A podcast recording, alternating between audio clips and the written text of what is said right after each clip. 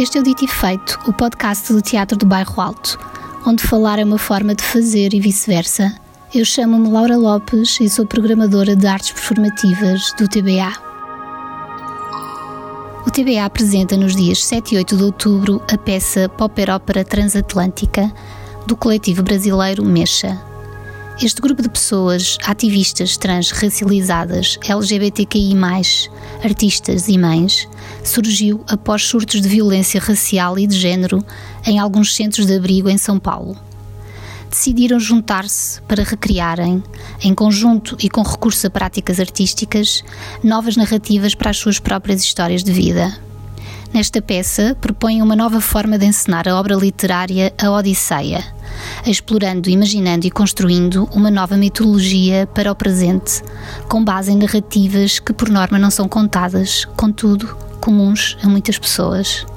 Neste episódio do Dito e Feito, o grupo revela-nos como começou o processo criativo desta peça e como a viagem de Odisseu se cruza com a viagem individual e coletiva do elenco vamos escutar uma partilha muito generosa de cada elemento do grupo sobre a experiência da construção da sua personagem em relação com o seu percurso pessoal.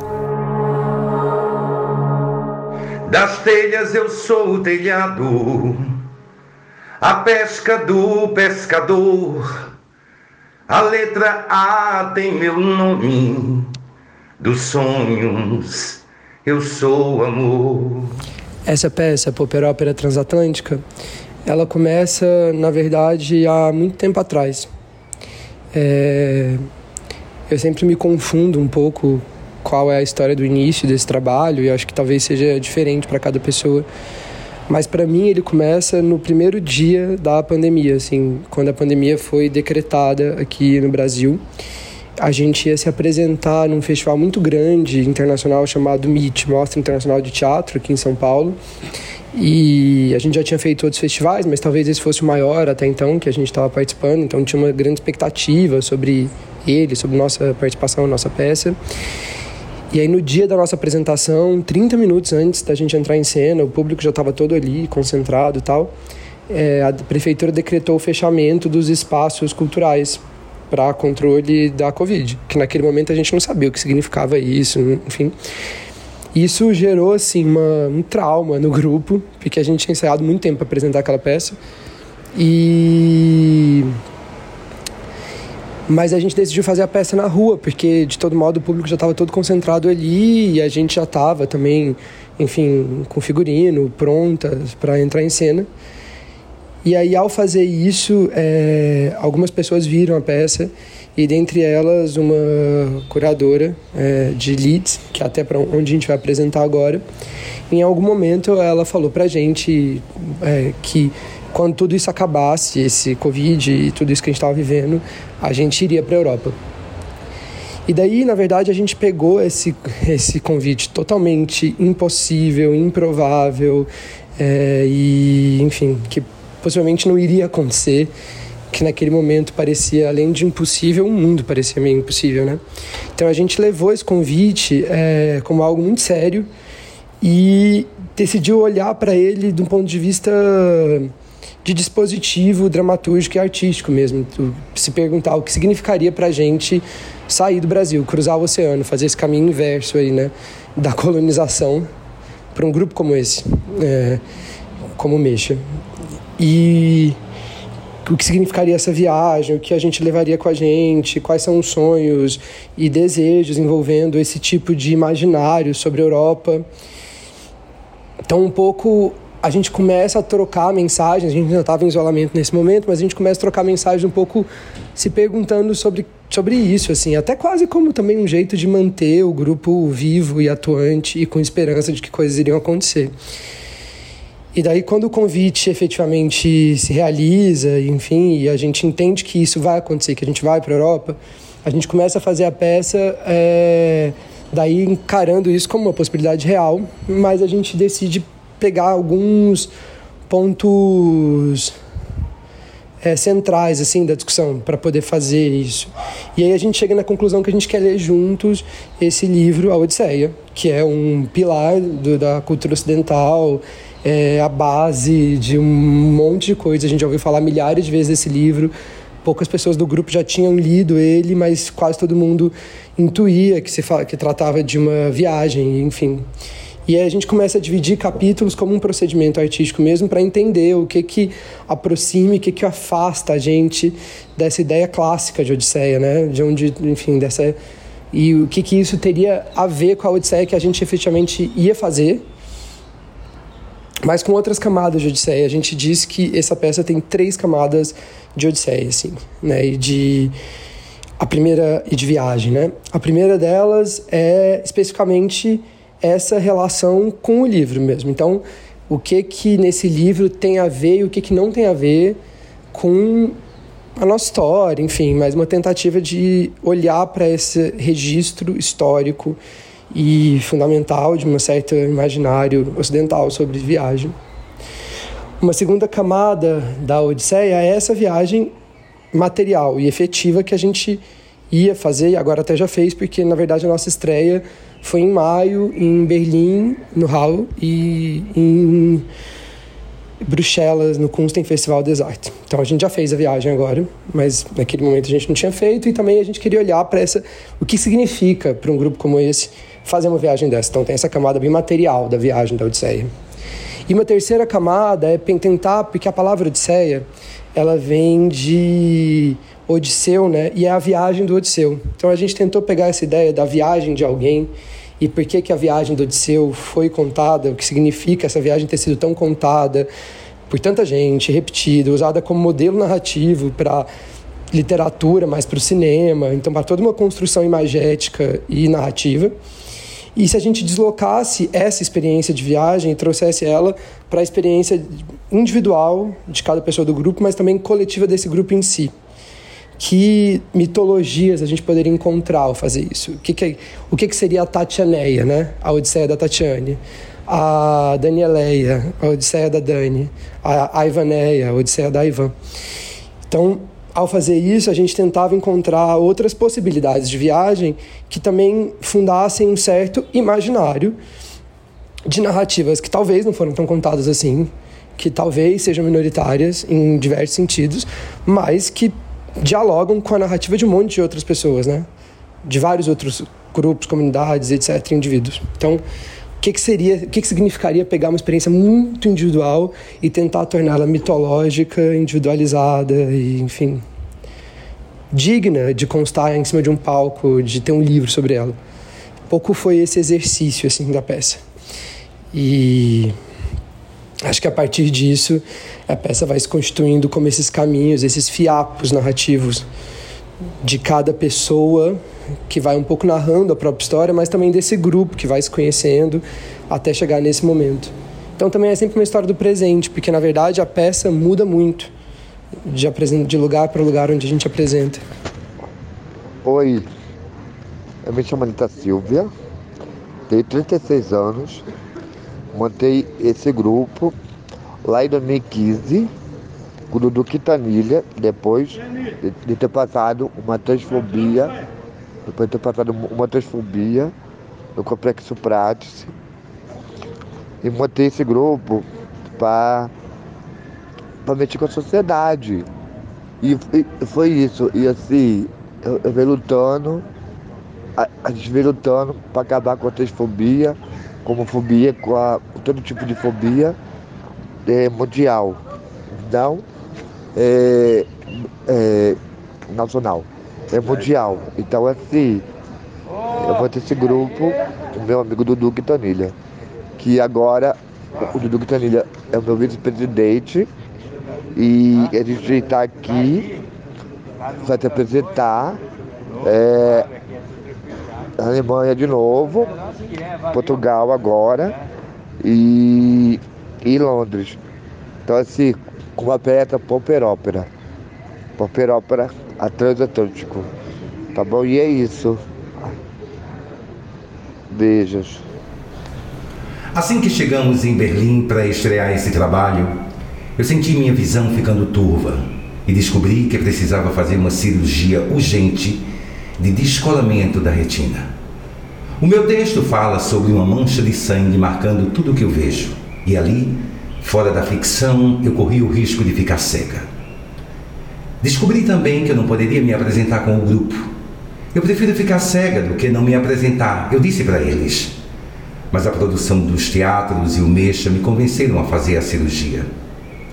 Por isso eu só apareci como imagem, numa gravação que a gente fez na madrugada antes da minha internação. Aceitei que essa era mais uma peripécia da jornada, minha e da minha personagem também. Mas agora estou aqui diante de vocês. Todas nós estamos, como profetas que não ficaram cegas e podem inventar seu próprio futuro.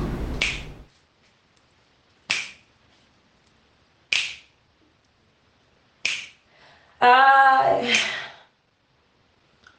wanna be nasty with you. Nasty, nasty, nasty. I wanna be nasty with you. Nasty, nasty, nasty. For all the times you wanna hurt me and you don't. And then for all the times you've got me staring at the phone. I wanna be nasty, nasty, nasty. For all the times you wanna hold me and you don't. And for all the times I've got me staring at the phone. I wanna be nasty, nasty, nasty. É que pra mim é muito. A peça faz muito sentido com, com, esse, com esse processo do retorno, né? Porque eu retornei pro grupo, eu retorno pra peça, a gente fala de um retorno, né? E eu retorno pra arte, então é, isso tem muito. tá muito ligado com a minha trajetória e com a trajetória da peça. E aí quando eu venho para substituir uma atriz que não está mais, quando eu retorno para um grupo de pessoas que eu já conheço, que eu encontro novamente as, as caras, né? Parece. Eu, às vezes eu me sinto um pouco odisseu nessa chegada até Ítaca, nessa volta até o grupo, mas também tem a relação com a Penélope, com a criação da Suzy. Eu acho que quando eu, eu penso muito nisso, na Penélope trançando, eu penso muito enquanto eu trancei, enquanto eu moldei a Suzy, a ideia da Suzy, o, que, o ser quem eu sou. E isso faz muito sentido para mim com a personagem, né?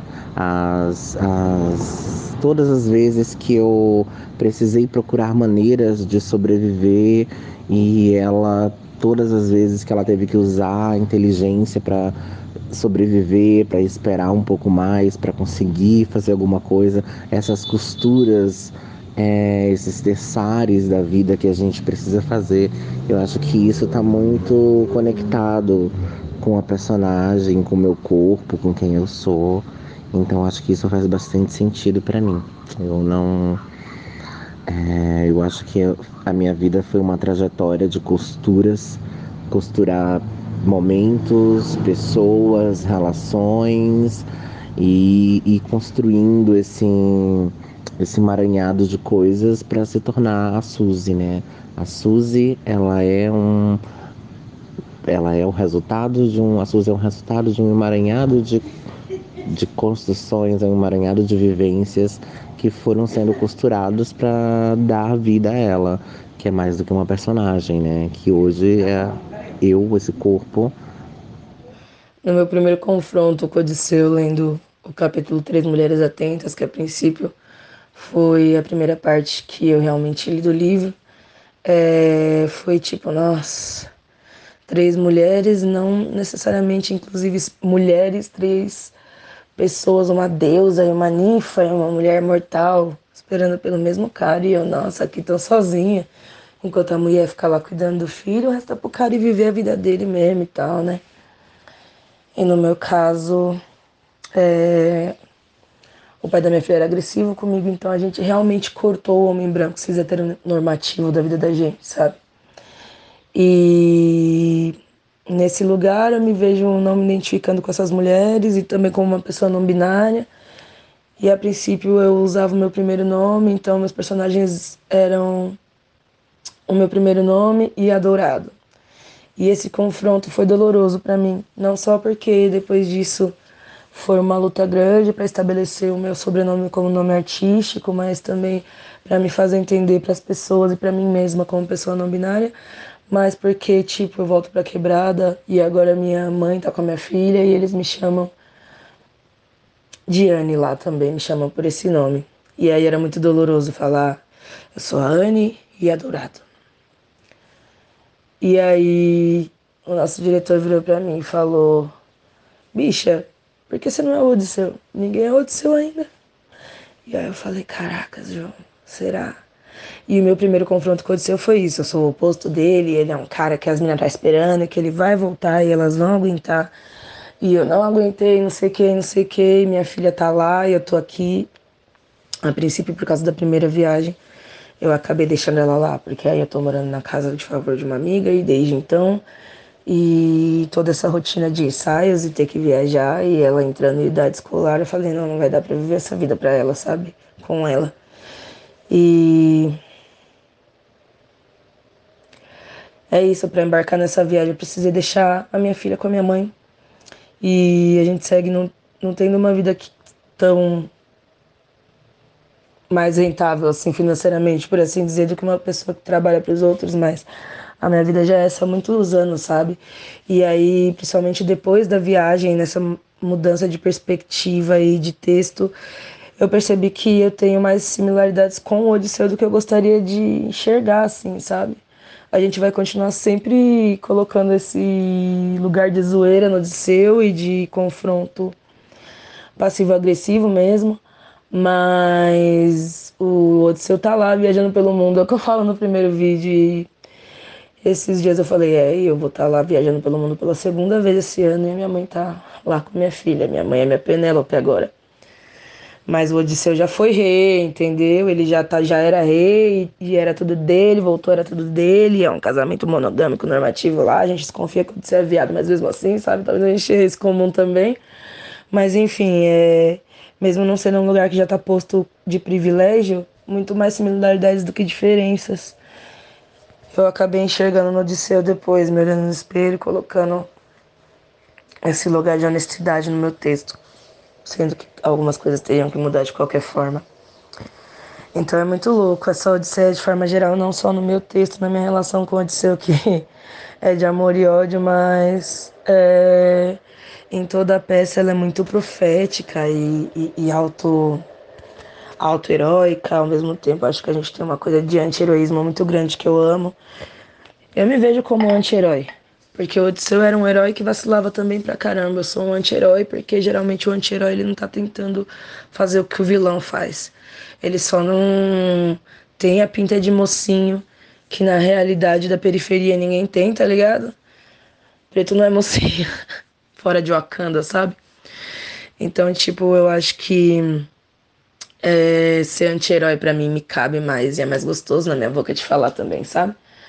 É, o meu Odisseu é um anti-herói, até porque o herói do Odisseu também não era um, um mocinho livre de erros, mas esse mocinho branco, cis, heteronormativo, ele faz esse tipo de cagada mesmo e ninguém fala nada. E eu, por exemplo, na minha vida pessoal, sou a pessoa que já está questionando de um bom tempo, não só com a minha carreira artística e através de coisas como o meu nome e os assuntos que eu falo, mas é, já estou recusando há um bom tempo esse lugar da mulher que está posto assim, tá ligado? Eu não sou uma mãe comum, uma mocinha. Eu não consigo fazer um, um, um roteiro de família feliz para minha filha, sabe? eu sou o Odisseu possível. Minha mãe tá lá com a minha filha e eu tô correndo atrás da melhora para nós, sabe? Então, tipo, sei lá, eu acho que não assumir o papel de mocinho também é um lugar de assumir que vai ter erro, sendo que o mocinho também é e fica tudo bem. E quando, tipo, é a mocinha que é, é condenável, né? Eu sou toda essa dissidência de gênero. O Odisseu ele só não precisou ser dissidente para fazer as aventuras dele, sabe? Então, na peça eu conto, falo da, da quando eu vou para a clínica de destransição de gênero e eu saio dali, eu vou morar na rua, depois eu vou morar no abrigo foi quando eu conheci o grupo Mexo. Então eu falo dessa relação, né?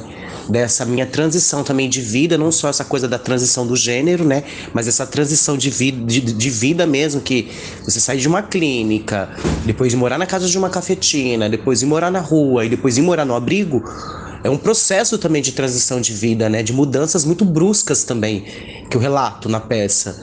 E aí o que mais onde eu chego é o meu, o meu encontro com a arte, né? Então foi quando eu encontro ali o grupo Mexa no, no centro de acolhida, né? Onde foi fundado o grupo.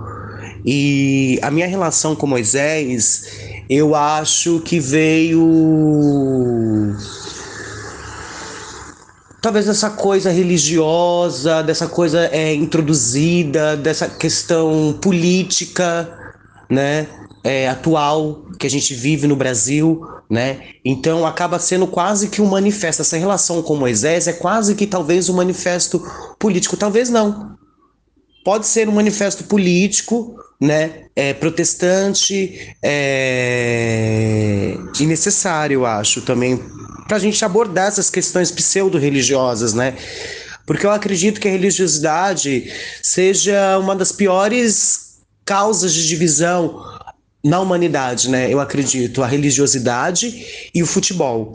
Então, eu acho que quando eu falo de Moisés, de uma certa forma, é... eu tô ali fazendo uma crítica social, eu tô ali construindo algo político, eu tô querendo fazer falar algo, né? Quando eu falo desse personagem, quando eu falo dessa pseudo-religiosidade, no final da peça ali, quando eu desconstruo o Pai Nosso, né? E eu questiono ali o Pai Nosso de uma forma muito bonita, né? E eu acho que é isso. O Hermes tem tudo a ver comigo, porque quando eu era menorzinho, eu mandava. Eu era enviado para mandar mensagem, né? Para a avó, para tia, para outra tia, para o primo, para casa do vizinho ali. É, leva esse quilo de feijão, leva esse arroz, leva essa carne e tal. E era, era assim. E o Zeus nomeou é, Hermes como intermediador entre o, é, dos deuses, né? E era muito legal, cara, essa situação comigo aí, entendeu? Que dava tempo de sair na rua, ver um pouco, conhecer mais um pouco. E na peça eu sou o Hermes, né? O Hermes com seu caduceu, com a sua sandália ao lado, com seu chapéu.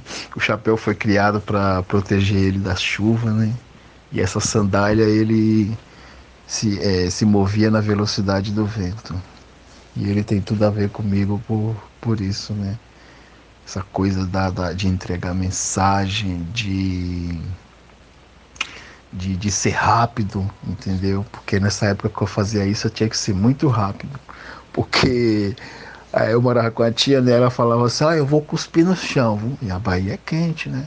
Eu vou cuspir no chão, se esse cuspe chega, secar antes de você chegar, você apanha. Então eu tinha que ser bem rápido. ai ai, a Shella vai.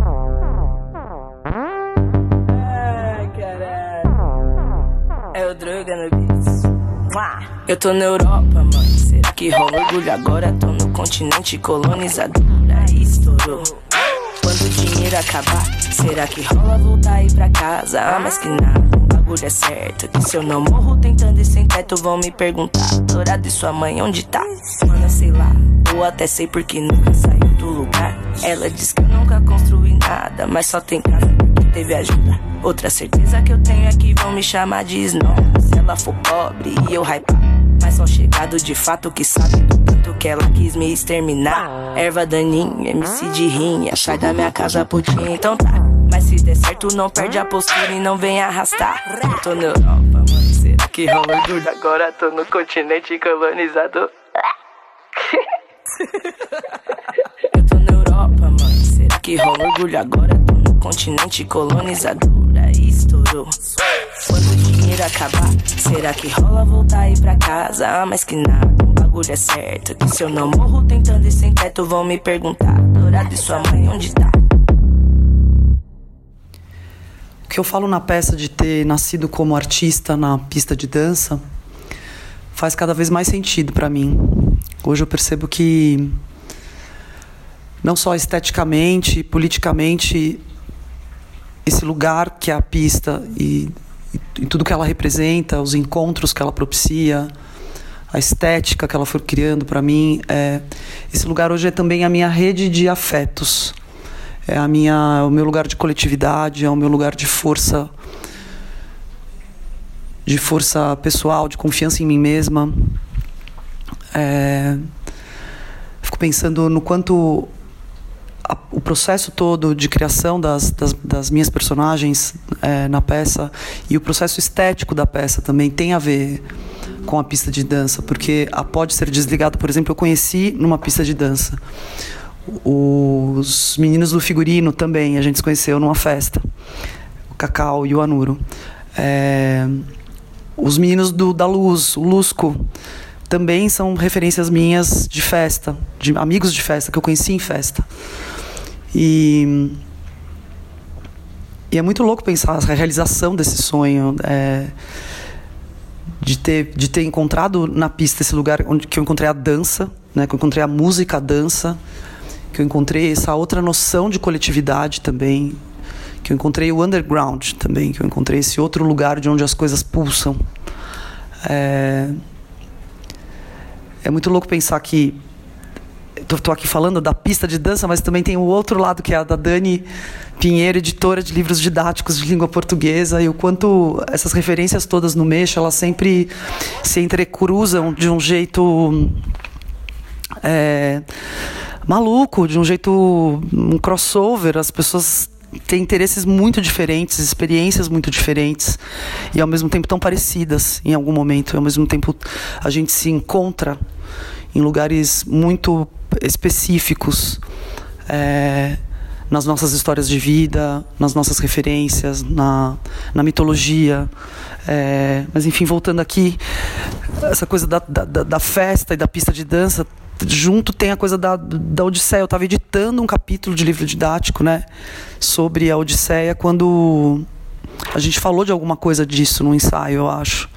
E aí começamos a ler, né, uma adaptação da que é uma tradução é, na verdade, de uma adaptação infanto-juvenil, é, uma publicação francesa e que foi traduzida pela editora Ática aqui no Brasil para português e é uma tradução muito boa, é uma adaptação muito boa. E foi essa adaptação que a gente foi lendo. É, não sei, é, queria muito poder pensar um pouco mais assim, colocar um pouco mais organizadamente na memória como foi esse processo de construção. Teve momentos em que eu achei que que essa minha personagem ela ela ela não, não ela tá fora, digamos assim, de um certo pacto, né, ficcional. Ela é como se ela não é um personagem do livro. É, e ao mesmo tempo é uma, é uma personagem que eu faço na minha vida particular de clubber, essa Dani Banheiro é uma figura meio engraçadona que eu sou nas festas e tal. E. Ah, não sei. Um vivo entre os mortos, que vai lembrar muito é, desse capítulo que ele está indo, indo voltando para casa e, e que tem que procurar o Tirésia e que Tireda tá, é, mora no mundo dos mortos. E que vai lembrar muito, bem uma, uma, uma novela chamada é, A Viagem, que ele também, o, o Alexandre morreu, a Dina e, e, o namorado dela, e que então, e o outro lugar, tá num lugar que é bom, que é tranquilo, mas o Alexandre está no lugar escuro, lugar que só tem medo, que só tem é, demônios. E é isso que o, o Odisseu está ali também. Ele procurar a saída para voltar para casa. E aí quem que ia dar para ele a saída? O Tiresias. O oráculo. E ele encontra o Tiresias? Encontra. E aí? Encontra, encontra a mãe, que é uma filha da puta, que é uma desgraçada que bota. Por que, que ela é uma filha da puta? que bota lóia na cabeça dele. É, essa palavra Odisseia, eu escutei pela primeira vez um filme, ah, alguma coisa, uma Odisseia no espaço. E eu sempre é, me perguntei porque eu nunca procurei no Google. É, nós somos um app, não existia negócio de Google. Era dicionário, mas eu nunca fui. E ah, alguns, alguns dias atrás eu perguntei para Dani Pinheiro o que significava a palavra Odisseia, né? E pelo que ela me explicou, uh, significa uma caminhada, uma trajetória? Acho que sim. Né? Pelo que eu entendi, é, é isso. Odisseia para mim, eu imaginava que era odiar alguém. Eu não, eu, não, eu não, sei o significado de Odisseia, nem sei o que é isso. Para mim era odiar alguém, falar eu te odeio. Isso para mim é Odisseia. No primeiro ensaio que eu fui do grupo, a primeira pessoa que eu vi quando eu entrei na sala da Casa do Povo foi a Ivana cantando. E ela estava cantando uma música do Zé Ramalho. Aquilo me marcou porque a Ivana estava sumida há dois anos. E ver a Ivana cantando foi de volta, foi muito impactante. E agora a gente vai para essa viagem, essa Odisseia, e nessa Odisseia tem a Ivana cantando Força Verde, do Zé Ramalho. E a gente fica juntas morando um tempo por causa da cirurgia do olho dela em Berlim. E o primeiro personagem que João pensou que se relacionava com essa figura da pessoa com uma câmera, pessoa que produz imagens, que é o que eu faço basicamente no grupo hoje, como vídeo performer, era o personagem do barqueiro, o barqueiro que leva as almas das pessoas para o mundo dos mortos. E eu fico sempre pensando que fotografar e filmar uma pessoa é transportar essa pessoa para o mundo dos mortos, onde ela vai ser lembrada por mais tempo do que seu próprio corpo é capaz, é possível. Então, seria essa câmera um barqueiro? Ainda há pouco era apenas uma estrela, uma imensa tocha antes do mergulho. Agora vem à tona, sua ira é intensa